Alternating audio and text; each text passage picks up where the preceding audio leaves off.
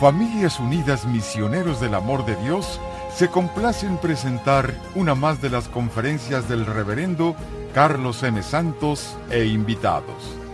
Dispónganse a participar y disfrutar de estos mensajes de crecimiento espiritual, formación humana y superación personal. Quiero invitarlos, mis hermanos, a que todos ahora nos pongamos en, en descanso, en paz, en relajamiento con Dios. Y para eso es esta oración inicial. Entonces, si gusta, nos sentamos ahí derechitos, que su espalda esté derecha. Si les ayuda y pueden hacerlo, cierren sus ojos. Les pido que respiremos profundo. Así rico, respirando profundo. Despacito, otra vez lo hacemos. Saboreando el aire que Dios nos da y dándole gracias por ello. Dándole gracias al Señor. Ahora por favor síganme en esta oración que voy a hacer, síganla allí en su corazón. Señor mío, gracias Dios nuestro, porque aunque yo a veces no me dé cuenta, tú siempre estás presente en nuestras vidas, en mi vida y en la de todos los demás. Gracias Señor porque siempre tu presencia se hace sentir por los muchos regalos que tú me das y nos das a todos la vida, la luz, el amor, los regalos, el alimento, la familia, los seres queridos, una casa, un lugar de descanso, trabajo, estudio y escuela, y tantas cosas con las que me estás demostrando que me amas, Señor. Gracias por ello te doy el día de hoy. Pero también en este día humildemente vengo a tu presencia, Dios mío, y venimos todos como familia. Te pido y te pedimos que nos des tu luz, que nos des tu paz, que nos des tu amor. Te pedimos, Señor, que en este momento nos hagas sentir ese Espíritu Santo que es dador de luz, de gracia, de bondad. Ese Espíritu Divino que siempre está atento a las necesidades nuestras. Hoy te lo pedimos, Señor, por favor. Danos a cada uno de nosotros tu Espíritu Santo. Que sintamos la sanación, Señor, que necesitamos algunos de nosotros. Danos fortaleza a aquellos que estemos débiles. Danos tu ayuda, Señor, en las múltiples necesidades que tiene cada quien y que tú conoces. Y haznos vivir en tu Espíritu Divino, en tu gozo, en tu alegría y en tu paz. El día de hoy, Señor, yo te adoro y con mis hermanos lo hago también. Te alabo y te bendigo. Y por eso, Señor Dios nuestro, ahora todos juntos te decimos y te damos gloria en, en familia y en comunidad diciéndote, gloria al Padre, gloria al Hijo y gloria al Espíritu Santo, como era en un principio, sea ahora y siempre, por los siglos de los siglos. Amén. Respiren profundo mis hermanos una vez más.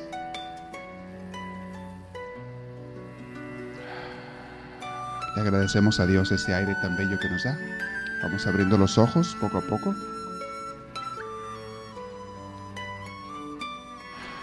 El Señor siempre está presente aquí con nosotros.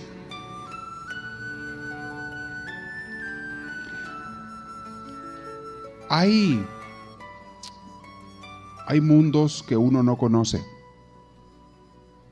Hay realidades que ni nos imaginamos que existen. Hay formas de vivir que nunca hemos experimentado y, y no tenemos idea que existen.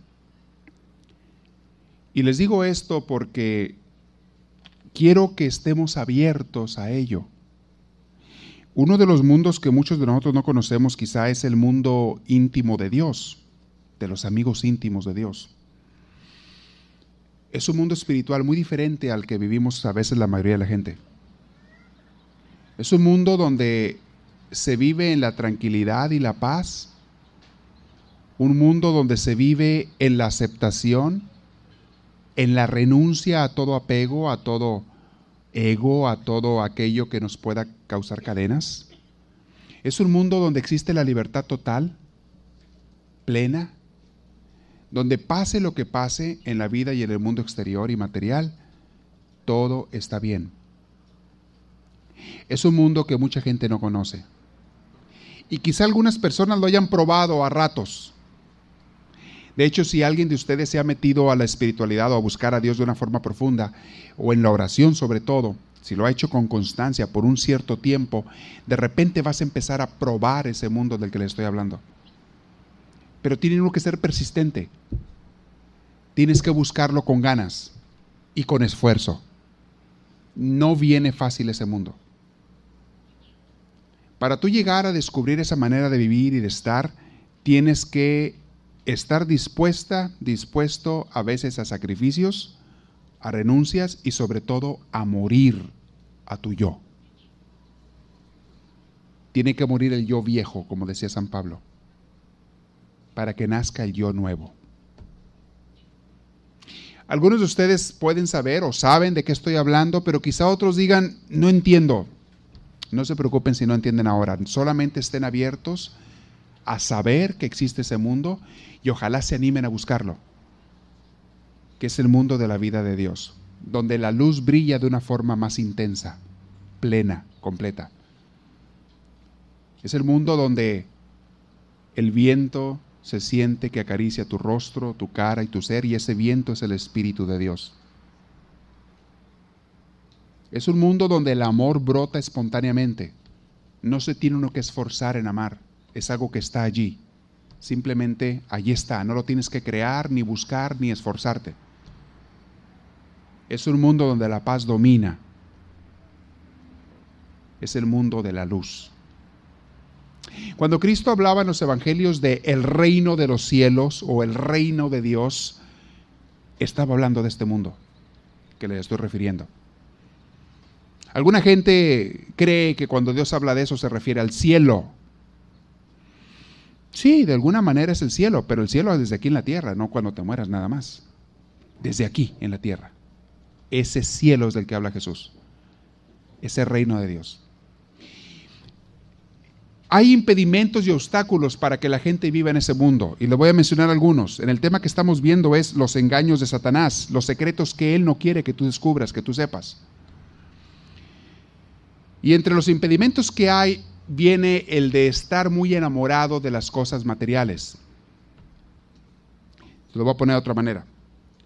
Si tú te enamoras de un muchacho o de una muchacha, suponiendo que eres un soltero o soltera, te enamoras de una persona, aunque tú no lo intentes, todo el demás mundo desaparece de tu, de tu vista, de tu corazón y de tu afecto.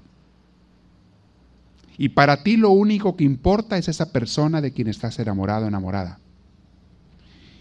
Y casi las 24 horas del día estás pensando en esa persona. Cualquier cosa que tú hagas es enfocada y tiene que ver con la persona amada. Eso, como les dije, hace que ya no puedas ver lo demás.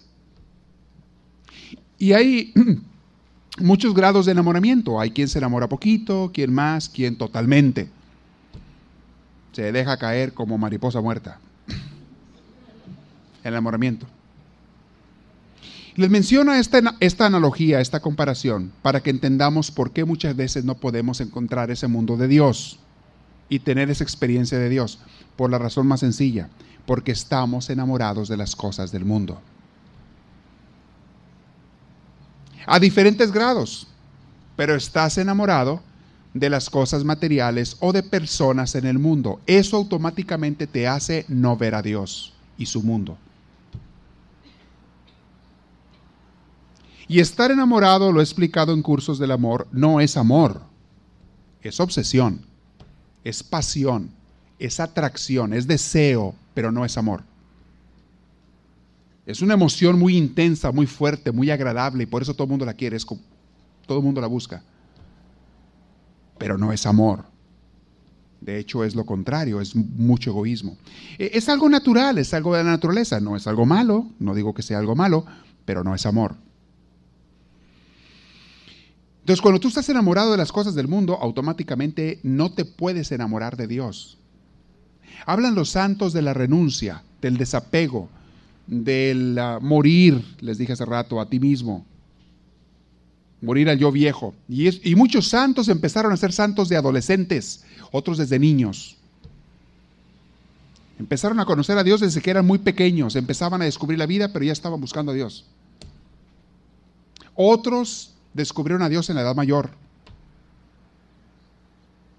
Algunos que a los 30, 40, 60 o hasta 70 años empezaron a descubrir a Dios. Su enamoramiento de Dios empezó más tarde, empezó después. Pero sin embargo, como quiera, es un amor a Dios. Muy bueno. Pero quiero que entendamos, lo voy a decir con otras palabras, mientras más pienses en las cosas del mundo, menos piensas en Dios. Pudiera darles un retiro sobre espiritualidad en este día, pero no es el tema. Nada más le voy a dar unos pequeños tips. No debes de abandonar el mundo, no, no se trata de eso. No debes abandonar tus responsabilidades, claro que no. No debes dejar de amar a las personas de este mundo, claro que no, pero con un amor divino, no con un amor obsesionado. Pero cada vez que ames a una criatura, que ese amor te lleve al Creador. Cada vez que tú ames a una persona o a una cosa, piensa automáticamente, hazlo un hábito, es cuestión de práctica mucho de ello. Hazlo un hábito pensar en Dios. Si te gusta mucho un muchacho, te hace muy guapo, por lo menos di, ay Diosito, qué cosas tan bellas haces. Por lo menos. Acuérdate, aunque sea así de Dios. Alábalo. Agradecele. Se te hace muy guapa un artista o una mujer, te gusta mucho una, una mujer o, o la admiras mucho, por lo menos alaba a Dios por eso. Y ya es un buen comienzo. O sea, que tu amor a las criaturas, tu admiración por las criaturas, nunca vaya separado de tu amor a Dios. Y eso es un comienzo. Pero el objetivo es llegar a Dios y enamorarte de Él. Y cuando pienses en las criaturas, sirvas a las criaturas, relaciones con las criaturas, tanto personas como cosas materiales o la naturaleza, cuando pienses en ello, le sirvas a ello, que sea siempre desde un enamoramiento con Dios, desde una relación que tienes tú con Dios. Le voy a poner un ejemplo también, otro ejemplo. Imagínense una muchacha que se casa. Antes de casarse, su relación con sus papás de esta muchacha era directa, de ella con los papás. Pero un día se enamora, se casa, hace su familia, hace su pareja. Y entonces le lleva a esta persona, ya desde que andaban de novios, se la lleva a presentar a sus papás. Y cuando se casan le dice, ahora no te amo nada más yo, papá, mamá. Ahora te amamos nosotros. Papá, mamá. Así cásate con Dios. Y cuando ames a una persona, no le digas te amo yo. Dile te amamos nosotros, Dios y yo. Cuando ames a las criaturas o a las cosas materiales, con un amor sano me refiero, di o piénsalo o siéntelo, te amamos nosotros, Dios y yo. Y ojalá lleguen a ser uno tú y Dios. Uno.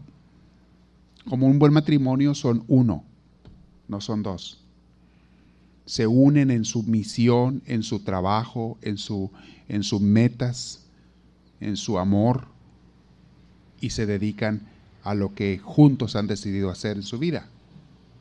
Tener una familia, etcétera, educar bien a unos hijos, yo qué sé, ojalá que primero que nada servir a Dios, pero en tu relación con Dios, cuando te cases con Dios, haz lo mismo en tu relación con las escrituras. O sea, Dios y yo te amamos, te queremos, te servimos. Es obvio que hay fuerzas del mal, así como hay fuerzas del bien, hay fuerzas del mal. existe el mundo de la luz y el mundo de la oscuridad. Existe Dios y existe el diablo. Y ya expliqué en la introducción la semana pasada cómo muchas veces el enemigo nos engaña y quiere él que no nos demos cuenta de sus engaños, de sus trampas y busca Él maneras de separarnos de ese amor con Dios, de ese enamoramiento, de esa entrega a Dios, de ese servicio a Dios. Cosa que aquí en la misión, les digo yo, luchamos precisamente por lo contrario, para que la gente se ame y ame a Dios, para que no caiga la gente en esas trampas del enemigo. Y vamos a estar siempre trabajando en ello. Nuestra misión es crear familias y comunidades y personas donde se vive el amor de Dios. Sanar a personas que están dañadas, que están heridas, que están lastimadas, jóvenes, adultos, a todos, niños ser instrumentos del Espíritu Santo para bendecir a esas gentes. Es lo que hacemos. Y es lo que todo mundo debería de hacer. Pero les digo, el enemigo hace su lucha. Él trabaja. Él es la guerra. Uno de los secretos, el último que les comenté la vez pasada, es que Él no quiere que tú sepas que Dios es o puede ser tu armadura contra Él. El enemigo no quiere que tú te protejas con Dios, que tú te bañes de Dios, de su Espíritu de Dios.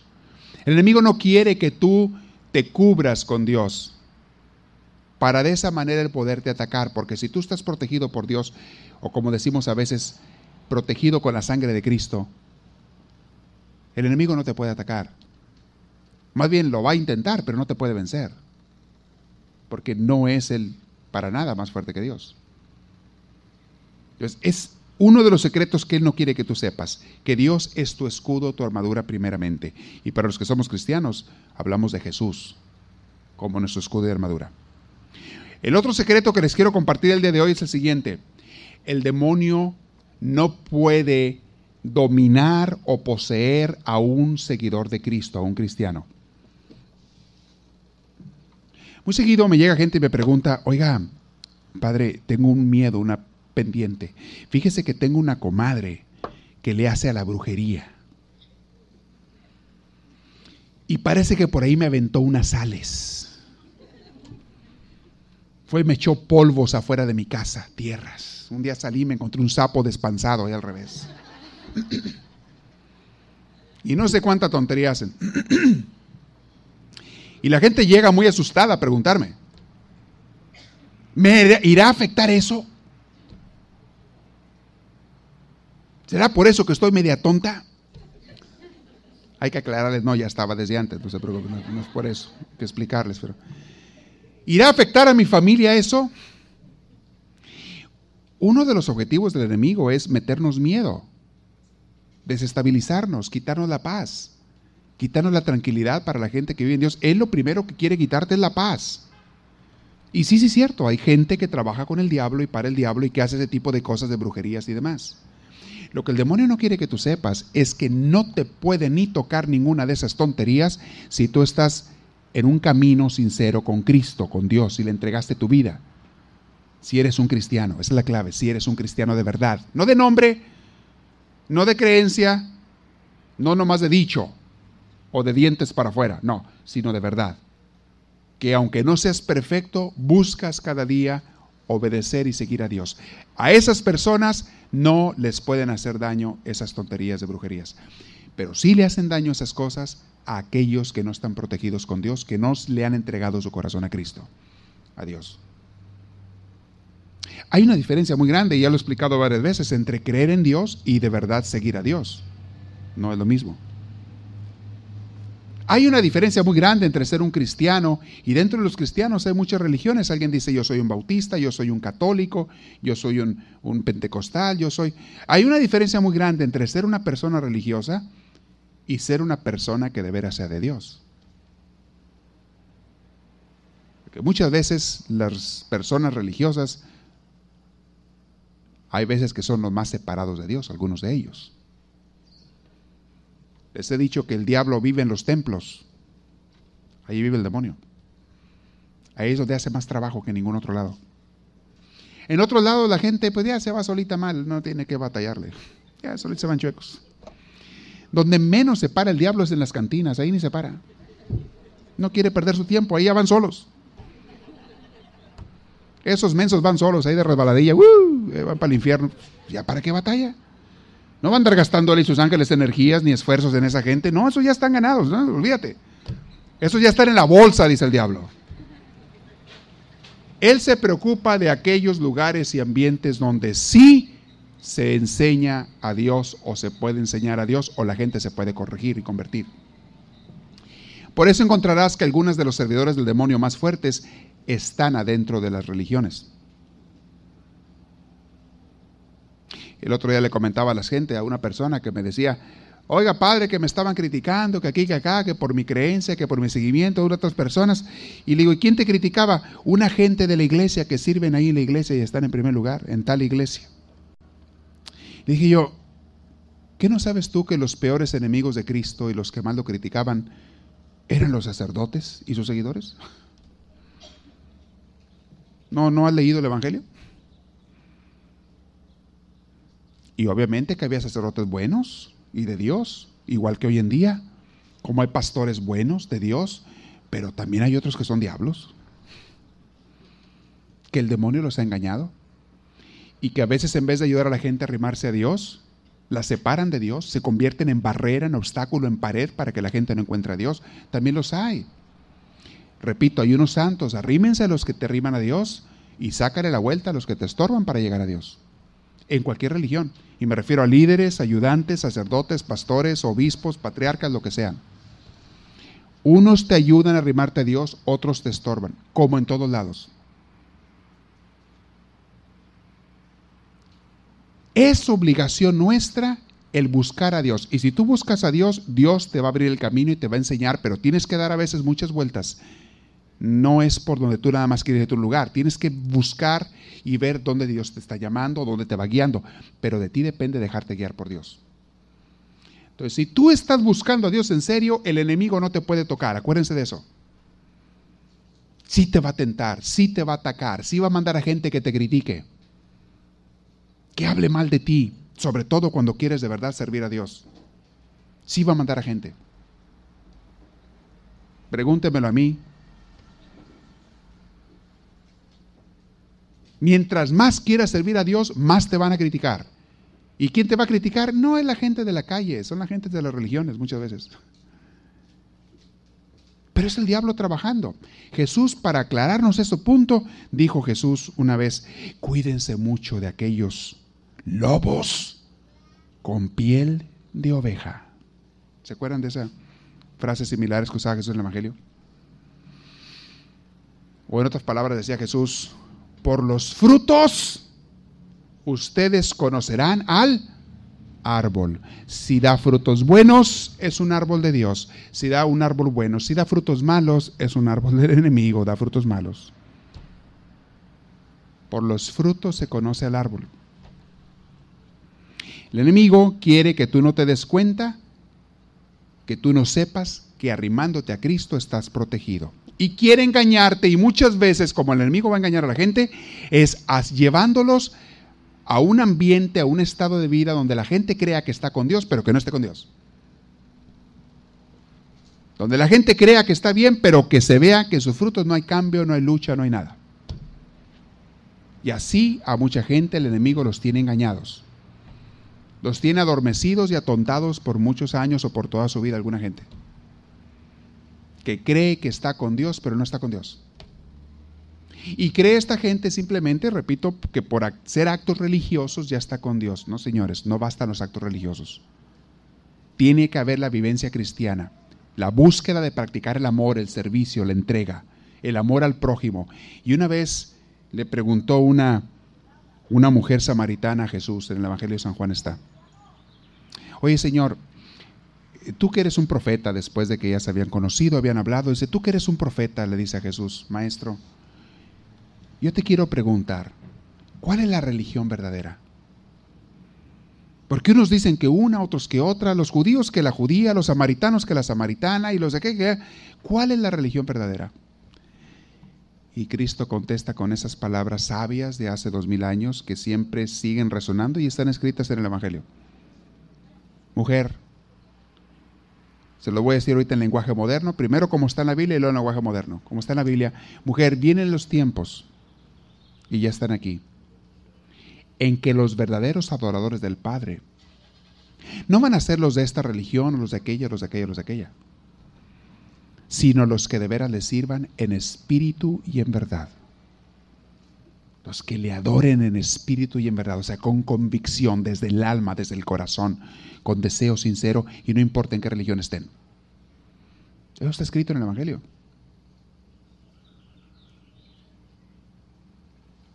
Es muy bueno que tengamos la religión y tenemos que tenerla. De hecho, la religión, lo repito, son instrumentos que Dios usa para guiarnos en el camino de Dios. Pero también puede ser muy engañosa. El demonio ahí está trabajando, allí vive en la religión para hacer que mucha gente crea que está con Dios, pero no esté con Dios. Mucho cuidado. En otra ocasión dijo Jesús, no todo el que me diga Señor, Señor, ¿qué? Entrará en el reino de los cielos, sino solamente aquellos que hicieron la voluntad de mi Padre. Y podemos seguir con muchos términos, con muchos textos, pero no quiero salirme del tema, quiero que quede bien claro. Cuidado con los engaños del enemigo, estén atentas, estén alertas, porque él no duerme nomás buscando cómo engañarnos, cómo desviarnos del carril de Dios, cuando tú sinceramente lo quieres seguir. Muy bien.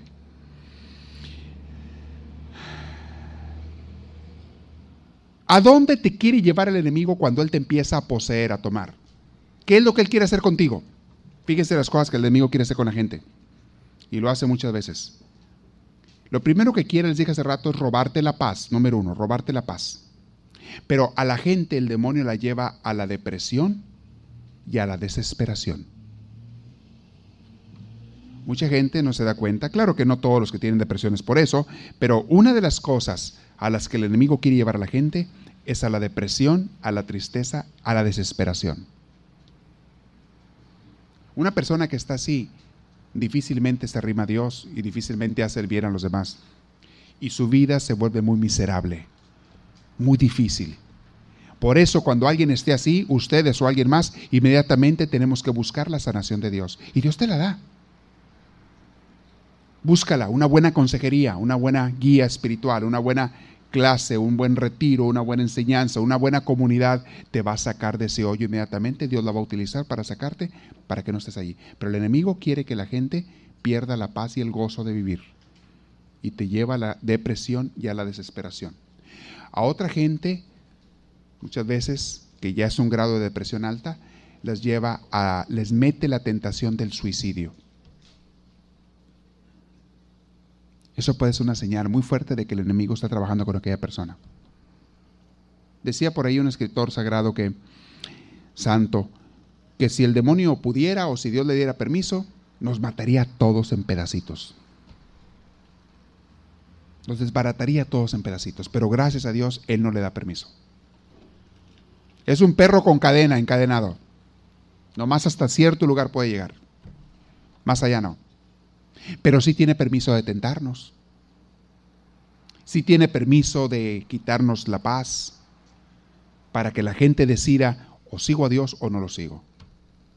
O escojo el bien o escojo el mal. Y eso lo va a intentar el enemigo. Separarte de la paz, del gozo, del amor de Dios. El enemigo te quiere destruir. Hay algunas acciones que le abren la puerta al demonio para que entre a la al corazón de las personas. Y le voy a decir, ese es otro secreto, aquí va otro secreto. Es el número 6. Hay cosas que alguna gente hace que le abren la puerta al demonio para que entre. Y él no quiere que tú lo sepas, que eso le abre la puerta a él. Dice, me acordé ahorita de la puerta, me acordé del chiste de los, del manicomio, donde había mucha gente en el manicomio. Y dijo el director, ¿sabes qué? Hay que echar fuera algunos de aquí porque ya no caben. Hay tantos aquí. Me llegó mucha gente aquí de México y de otros lados. Aquí. Pero no digo de qué partes de México, ¿verdad? Vamos desalojando aquí gente, dijo el director del manicomio, le habló a sus ayudantes. Venga para acá, ¿cómo le hacemos? Pues vamos a ver quién no está tan loco. Hay que ponerles una prueba. El que no esté tan loco va para afuera, que deje el espacio libre para otros que sí están que sí necesitan. Y dijo uno, ¿qué se les ocurre de ponerle de prueba? Dijo, ya sé, dijo uno.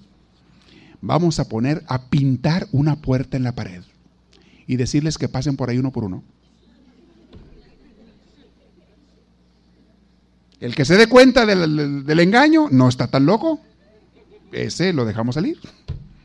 A ver, los pusieron en fila todos los locos. El primero, tienen que pasar por esa puerta. No, se dejó ir aquel y rájale, se dio narizazo en la pared. Y ni siquiera bien pintada la puerta, la, estaba, así nomás una raya pintaron ahí con una chapa y un gis en la pared. Y fuerte en la nariz. No, hombre, está bien loco, regrésenlo a su celda.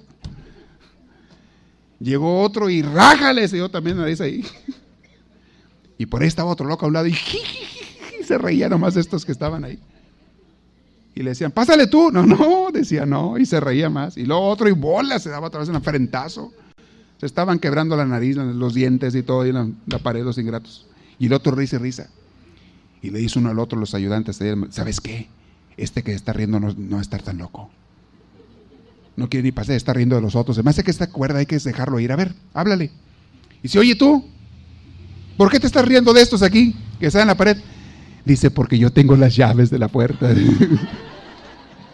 no se han dado cuenta. Adentro, regrésenlo a este.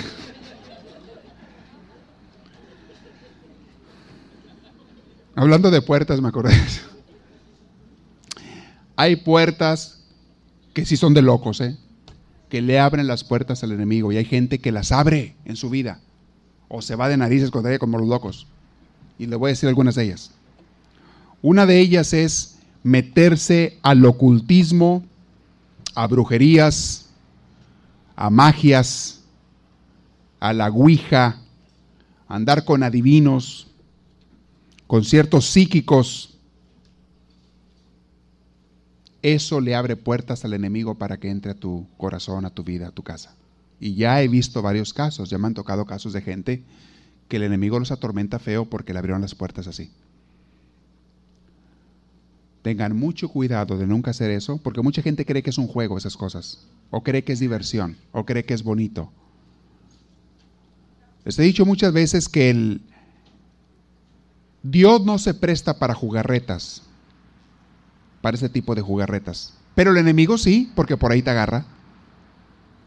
Si tú le hablas, andas con esas cosas de los espiritistas que quieren hablar con los muertos y cosas por el estilo, y tú le hablas, te va a contestar, pero no es Dios, ni las personas de Dios. Es el enemigo y los suyos. Así es que ahí verán es algo muy peligroso y la otra vez me tocó, les no sé si alguna vez les platicó una plática, dos muchachas que no podían sacar un espíritu malo de su casa, de su cuarto, de su recámara, porque empezaron con esas tonterías. Y después ya no los dejaban ni dormir. Otras cosas que le abren la puerta al demonio, otras abren la puerta, es el abuso en el alcohol y las drogas.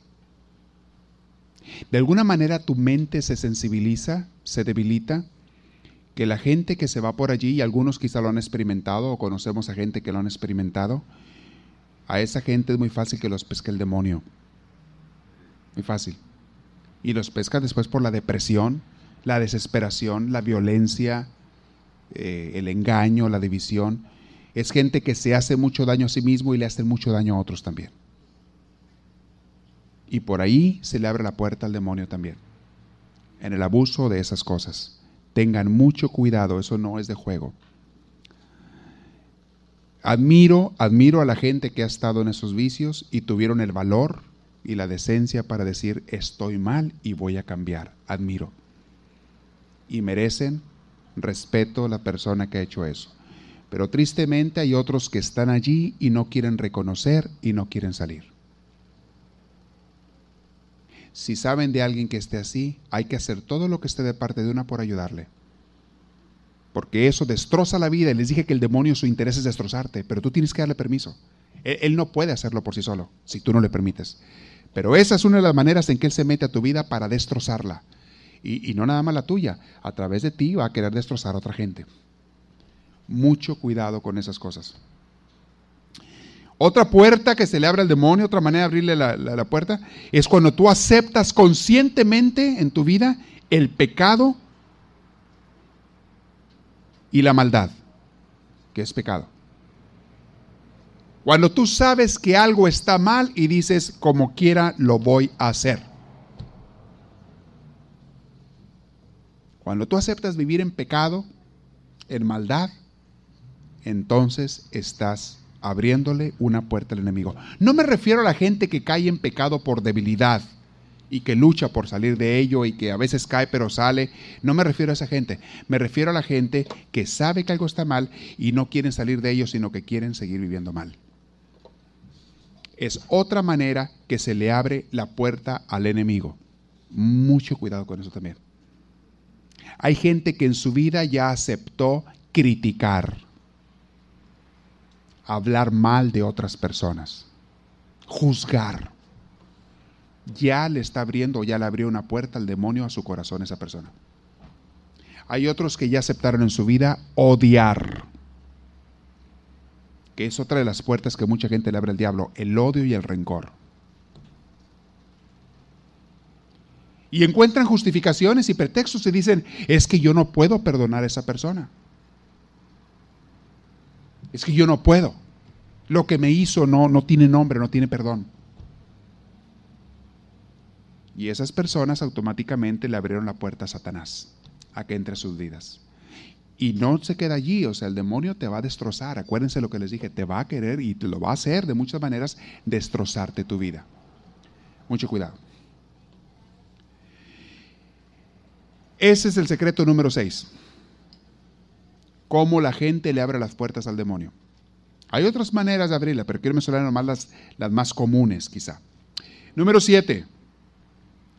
El demonio muchas veces te quiere hacer creer que las cosas no son tan malas como las platican. Como dicen por allí, te dice que el león no es como lo pintan, te dice el demonio. En otras palabras, quiere que hagas el mal y te dice, oye, pero si todos lo hacen. Para empezar es una mentira que todos lo hacen. Probablemente muchos sí, pero no todos. Oye, pero no es tan malo eso, hombre. Han de ser ideas de tus papás, hombre. ¿Tú qué le vas a creer a ellos? Oye, es que si no pruebas, ¿cómo vas a saber de qué se trata? Pruébalo para que sepas, para que no te cuenten. Son palabras del demonio a tu mente que alguna gente las acepta de cosas malas. Que uno sabe que son malas porque te las han dicho, pero como quiera, el demonio no quiere que tú pienses que son malas. Te dicen, no, hombre, a lo mejor es malita poquito, pero no tan mala. Cae uno y luego vienen las consecuencias. Ahorita lo voy a platicar entre las consecuencias que hay. Entonces, esa es otra de las trampas que él pone. Hacerte creer que las cosas no son tan malas como parecen darte malos ejemplos y decirte, oye, si otros lo hacen, ¿por qué tú no? Aquí va otro secreto. Ocho. El demonio conoce tus debilidades y usa estrategias para explotarlas. Él nos conoce porque te está observando desde que estaba chiquito.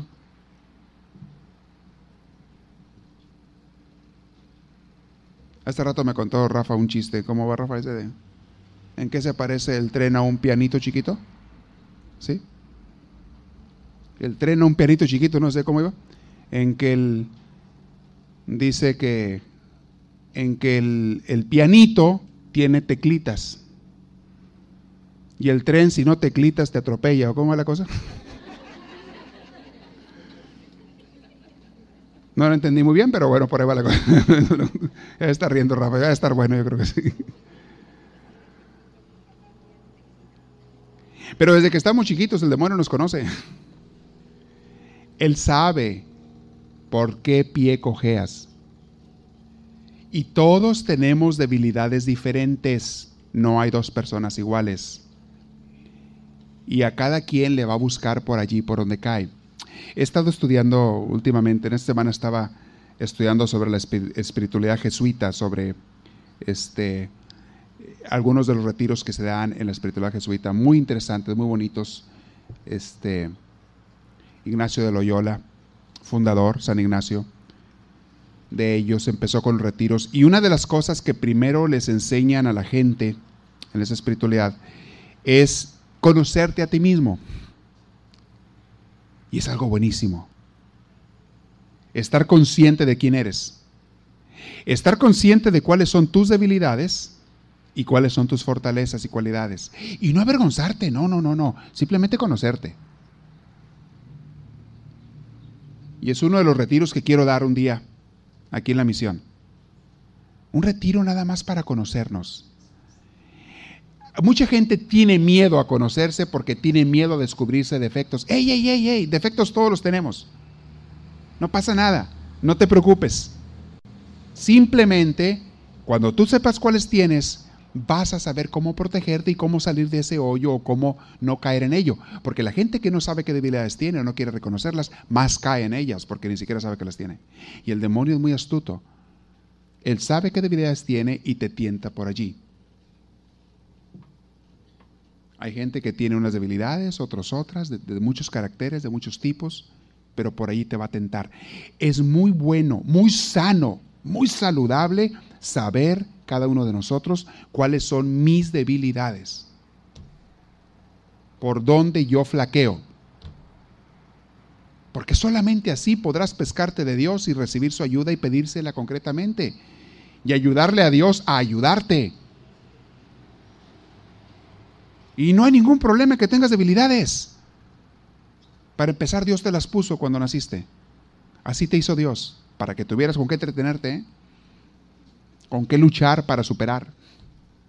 No, no hay ningún problema, no hay ninguna vergüenza tener debilidades, todas tienen. El que diga que no tiene es un mentiroso. Ese tiene la peor de todas, es un mentiroso. Bueno, no es la peor de todas, pero es una mala. Todavía es peor el que lo juzga. Pero cada quien tiene debilidades. Muchas naciste con ellas, otras las adquiriste en la vida. El demonio sabe cuáles son. Te ataca, usa estrategias, usa tácticas. Viene y te ataca por un tiempo. Si no caíste, se retira. Te busca al poco tiempo, regresa y te busca por otro lado. Si caes, qué bueno para él. Si no, se retira y viene por otro lado y te tienta por... Pero él te va a tentar nada más por el lapso de 100 años. Nada más. Por 100 años de tu vida, Él te va a hacer la lucha para que caigas y te separes de Dios. Y cuando llegues, si llegas a los 100 años de edad, Él tiene una cláusula que es extensión, te extiende otros 20. Hace un trabajo extra Él. Después de los 120 yo creo que ya no. Porque ya aunque quieras ya no puedes caer en nada. Te caes solo ya o no te levantas. Pero él sabe, por, dicen en mi rancho, por qué pie cojeas. O dice la mitología griega, él sabe cuál es tu telón de Aquiles. Él sabe, te conoce, es inteligente y te va a hacer la lucha por allí, pero él no quiere que tú sepas que te está haciendo la lucha por allí. Abusado. Te va a mandar gente que te tiente por allí. Te va a mandar pensamientos a tu cabeza que te tienten por allí. Y por favor, una vez que tú sepas cuáles son tus debilidades, pues ya no le des por ahí. Retírate. Voy a poner un ejemplo. Imagínate que tú te gusta mucho la comida. Aquí no hay ninguno de esos, ¿verdad que no? Bueno, te gusta mucho la comida. Esa es una de tus debilidades. Comer de más. Porque comer bien, comer sano no es malo, es bueno, pero comer de más o lo que no es bueno y ahí sí es, te hace daño. Y se te ocurre ir a los buffets. Porque está barato. Y porque hay la comida que te gusta. Dime una cosa, ¿te estás ayudando o te estás dañando tú solo? Si estás a dieta, suponiendo que te pusiste a dieta, y alguien te invita a comer en un restaurante donde tú sabes que la comida te gusta mucho, ¿para qué vas? Mejor dile te espero allá cuando salgas. Pero la gente a veces quiere pasarse de graciosos y dicen, no hombre, no comas, tú nomás te tomas un vaso de agua. Y no falta aquel burro que cae. Ok, está bien. Un vasito de agua. Una vez que estás allí empiezas a ver los platillos que pasan por un lado y pasan para el otro. Y te empiezan a llegar los olores. Y hueles uno y hueles el otro. Y luego te lo ponen aquí al lado el de uno y te ponen al lado el del otro. Y, y, y luego todos muy amablemente. Gustas.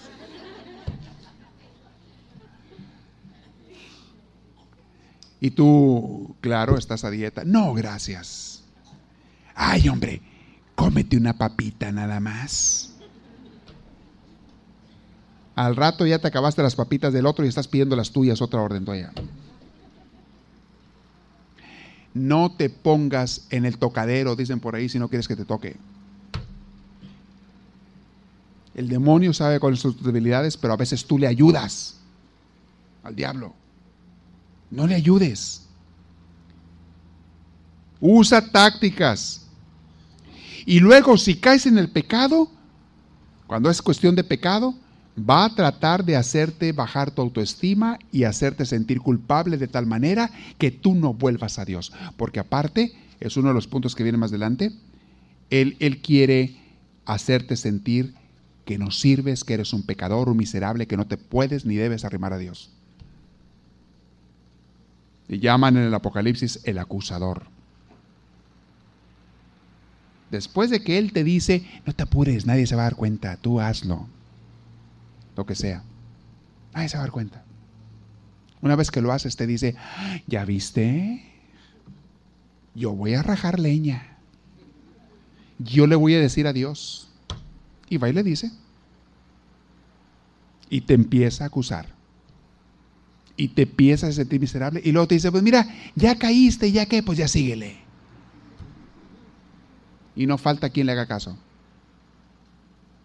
No mereces arrimarte a Dios. ¿Cómo te atreves? ¿Con qué cara? ¿Qué hipócrita eres? ¿Cómo se te ocurre arrimarte a Dios? No seas hipócrita, te dice. Eh, son las armas que Él usa para mantenerte separado de Dios. Es cuando más tienes que arrimarte a Dios. Y Él te da muchas armas y herramientas para justificarte en tus males. Y te da ideas para que tú digas, no, pues lo hice, pues no fue culpa mía. No, pues es que soy débil. No, pues es que culpa del otro. No, pues es que, es que qué. Tú hiciste lo que hiciste porque quisiste hacerlo y se acabó. Eso te separa del Espíritu de Dios. La próxima vez voy a hablar sobre otra tentación del demonio y otro secreto que él tiene, que nos dice que tiene que ver con los placeres de la vida. Ah, el demonio muy astuto por ahí con los placeres de la vida, también nos tienta mucho y nos separa de Dios.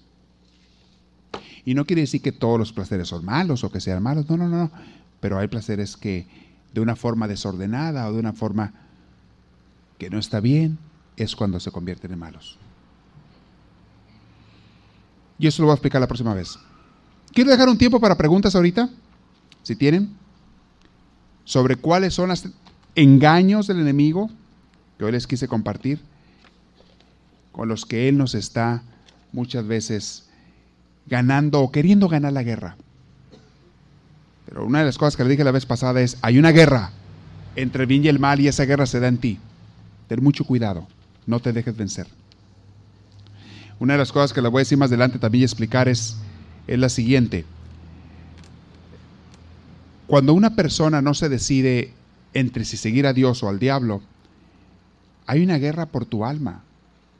Dios te está mandando gentes que te conviertan al bien y también el diablo te está mandando gentes y circunstancias que te conviertan al mal, que te inviten al mal. Pero hay una guerra aunque no te des cuenta. No hay ninguna persona aquí en este mundo que pase desapercibida ante Dios y ante el enemigo. O que no sea del interés de los dos. Todos somos del interés de los dos. Lo bonito es que tenemos el poder de escoger. Dios nos dio esa libertad de escoger. ¿A quién escoges? ¿A Dios o al enemigo? ¿Al bien o al mal? Si hay una pregunta, levante la mano. ¿Te van a arrimar el micrófono? ¿Qué es primero la cualidad o el defecto? ¿En qué sentido? Para descubrirnos a nosotros mismos, van juntos. Sí, al descubrirnos a nosotros mismos, al, al analizarnos, hay que descubrir los dos. Cualidades y defectos van juntos.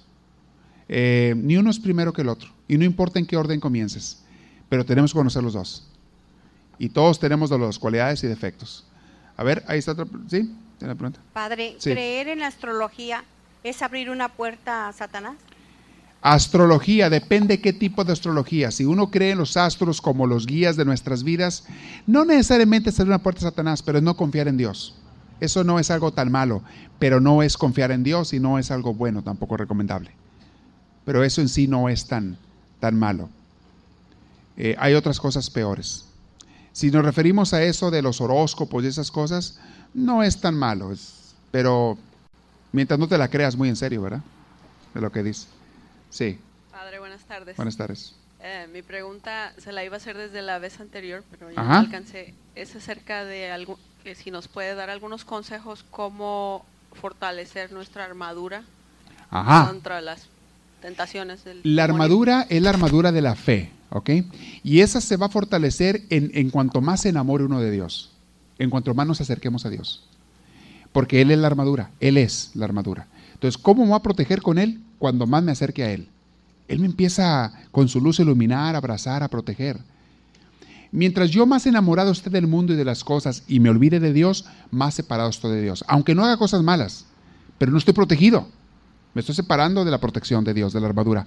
La manera en que me voy a unir a Él es en la fe, en la unión. En, y muchas veces para unirte a Dios tienes que hacerte violencia. Tienes que vencerte en ciertas cosas de una manera brusca, con cierta decisión y hasta coraje en el buen sentido, ¿verdad?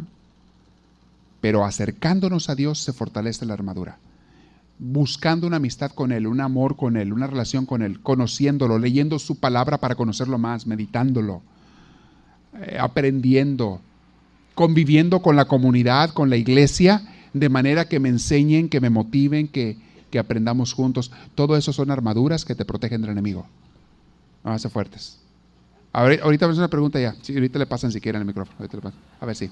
Ah, padre, ah, mi pregunta es, ah, usted decía que cuando uno no está ah, en comunicación con Dios, que no cree, que cree en Dios pero no lo sigue, Ajá. a esas personas sí les pueden hacer brujería. Sí, sí, Ah, sí. ¿Cuál sería un modo de ayudar a esas personas? haciéndoles ver que no están cerca de Dios y tienen que acercarse. Que de otra manera no están protegidos, que de otra manera no llevan una amistad con el Señor. Y que ellos solo se, se están perdiendo o se están exponiendo al engaño del enemigo. El enemigo nos quiere engañar de muchas maneras. ¿eh? Estén, abu- estén abusados, estén alertas. Anda en todos lados. Y les dije yo que vive en las iglesias. Mucho cuidado, porque él anda buscando engañar a la gente, haciéndola creer que está bien, pero separándola del bien, separándola de Dios. Mucho cuidado. ¿Sí? Ok, Una pregunta. Sí. ah, ¿Hay alguna otra forma de estar cerca de Dios que no sea solamente leyendo la Biblia? Oh, no, esa es una de tantas cosas. Porque a mí me da vergüenza, pero sabe que últimamente a mí casi no me gusta leer la Biblia. Ujú, Cuando la veo ah, y la, me pongo a leerla, claro que la disfruto, Sí. pero no soy muy dada a estar agarrando la Biblia. ¿Es Pero porque no le gusta muy- leer o no le gusta la Biblia, leer la Biblia? Porque hay gente que no le gusta leer, hay gente que no tiene el hábito, simplemente dice, ay, a mí no me gusta leer, no es que no me gusta la Biblia, simplemente no me gusta leer. ¿Cuál es el caso de usted, ese o...? Sí, no, sí me gusta leer. Ah. De hecho, leo otros libros, pero mm, como que me da flojera ah, leer la Biblia. Pero no sé. Es quiero- interesante eso. Dígame si puede decirme por qué le da flojera. No, pues no sé por qué. ¿Se le hace aburrido el tema? Como que sí. Ándele. ¿Qué libros está leyendo? Por dígame una cosa, cuando ha leído así que se le hace pesadito, ¿qué libro está leyendo? Ok, ahorita ah, se me fue de mi mente, pero estaba. ah, leo como de crecimiento, de cosa espiritual. No, me refiero a la Biblia, perdón. Dentro ¿O de de la, la Biblia, Biblia? ¿Qué parte de la Biblia es la que estaba leyendo que se le hace así pesadita, aburrida? Ah, casi todo, pero me gustan mucho los salmos. Ok. Porque hay libros que son más fríos que otros, por eso le pregunto. Hay libros que son más eh, no tan sabrosos de leer, sobre todo en el Antiguo Testamento. Pero si uno se va al Nuevo Testamento, los Evangelios y demás, son muy ricos de leer, son muy sabrosos. Le aconsejo que lo practique. Pero cálele. Pero ah, volviendo a su pregunta, no, no es la única manera de arrimarse a Dios. Porque incluso si a usted le gusta escuchar la palabra de Dios grabada, también existe en audio cassette, en lo que sea, en audio CD, lo que sea. También la puede escuchar así. Eh, hay unos DVDs que la puede ver usted en DVD, la, la Biblia en, en su televisión. Y le aparece una biblioteca ahí y leída, se la leen. Hay una voz ahí narrada. Hay un DVD muy bueno por ahí que les puedo, si a alguien le interesa, la podemos ordenar. Este, hay varias cosas que uno puede hacer para, para arrimarse con Dios. Y lo más básico de todo es la oración. Eso sí, tiene que haber oración, relación con Dios. Los crecimientos, las clases, todo eso lo arrimo a Dios. ¿Verdad? Muy buena la pregunta. ¿Alguien más? ¿Quién tenía una? Acá está, sí. Sí, padre, yo quería preguntarle, usted dijo que el demonio sabe nuestras debilidades, que a veces nacemos con ellas o nos a través de nuestra vida caemos en las debilidades. ¿Cómo yo descubrí mis debilidades? Porque quizá a lo mejor yo pienso que estoy bien, no me doy cuenta de que tengo debilidades. ¿Cómo descubrir cuáles son mis debilidades personalmente? Muy bien. En, en un retiro, es lo que yo más aconsejo, es donde se hace eso. Un retiro de, de un día por lo menos, si es de dos mejor. Eh, hay retiros que son hasta de 30 días para eso. 30 días se la pasa uno encerrado para descubrir sus cualidades y, sus debilidades. Eh, pero tengo que ponerme a analizar y uno hacer un estudio de su vida, un recuerdo de su vida. Hay ciertas preguntas que se hacen, hay ciertas reflexiones que se hacen y en base a eso yo voy a analizarme, a estudiarme y voy a descubrir cosas que a lo mejor no sabía y otras que sí sabía pero no las quería ver. Pero algo muy básico que yo recomiendo es un retiro. Eh, lo más básico todavía pues sería que en tu casa hagas una, un- una hora, dos horas diarias o algo así, no sé qué yo, no sé cuánto tiempo, donde una libreta y empiezo a notar a ver qué es lo que más se me dificulta hacer bien, dónde he fallado yo en mi vida, hacer un recuento de la historia de uno, qué es lo que más caigo, etcétera. Pero siempre ayuda, en un retiro lo recomiendo porque ahí te van a guiar, te van a ayudar a descubrir eso. Aconsejo todavía más un retiro. También a nivel personal uno lo puede hacer, pero es más difícil. Necesitas una guía que te ayude a descubrir, que te ayude a escarbar. Porque a veces inconscientemente uno, uno se engaña a sí mismo. Porque es doloroso. Es doloroso reconocer los defectos. A nadie le gusta reconocer que tiene defectos. Y muchas veces vas a darte cuenta que lo que más gordo te cae en otros es lo que tú tienes también. Y entonces, ¿cómo te vas a sentir tú de hipócrita cuando descubres que tú tienes eso, que tanto criticas y a veces lo gritas a pulmón abierto, que tú no soportas, no toleras a la gente que es así y asá? Y luego descubres que tú eres así y asá. ¡Ay! te va a doler bien feo. Y te vas a sentir hipócrita. Sin embargo, esa es la apertura, el comienzo de la, luz para que entre a tu casa. Eso es abrir las ventanas, las puertas para que entre aire y luz a tu casa, se ventile y se, y se sane. ¿Hay otra pregunta por ahí? Sí, ah, sí. A ver ahí ya. Sí, padre, Ah, sí. en cuanto a la lectura de cartas. Tengo una amiga que le encanta que le lean las cartas, la suerte, bueno, como le llame. Y yo les, yo les digo que eso es- no es de Dios. No, Que no y es es una de- abierta, le abre la puerta al demonio. Sí, y definitivamente. Y me dice, no, pero que si me adivina y me dice, y eso sí es cierto, y que me salió así, que me salió así. Y yo le digo, pues el enemigo también sabe. Claro. Sabe también tu futuro, sabe porque es el enemigo. Claro. No, compite con Dios.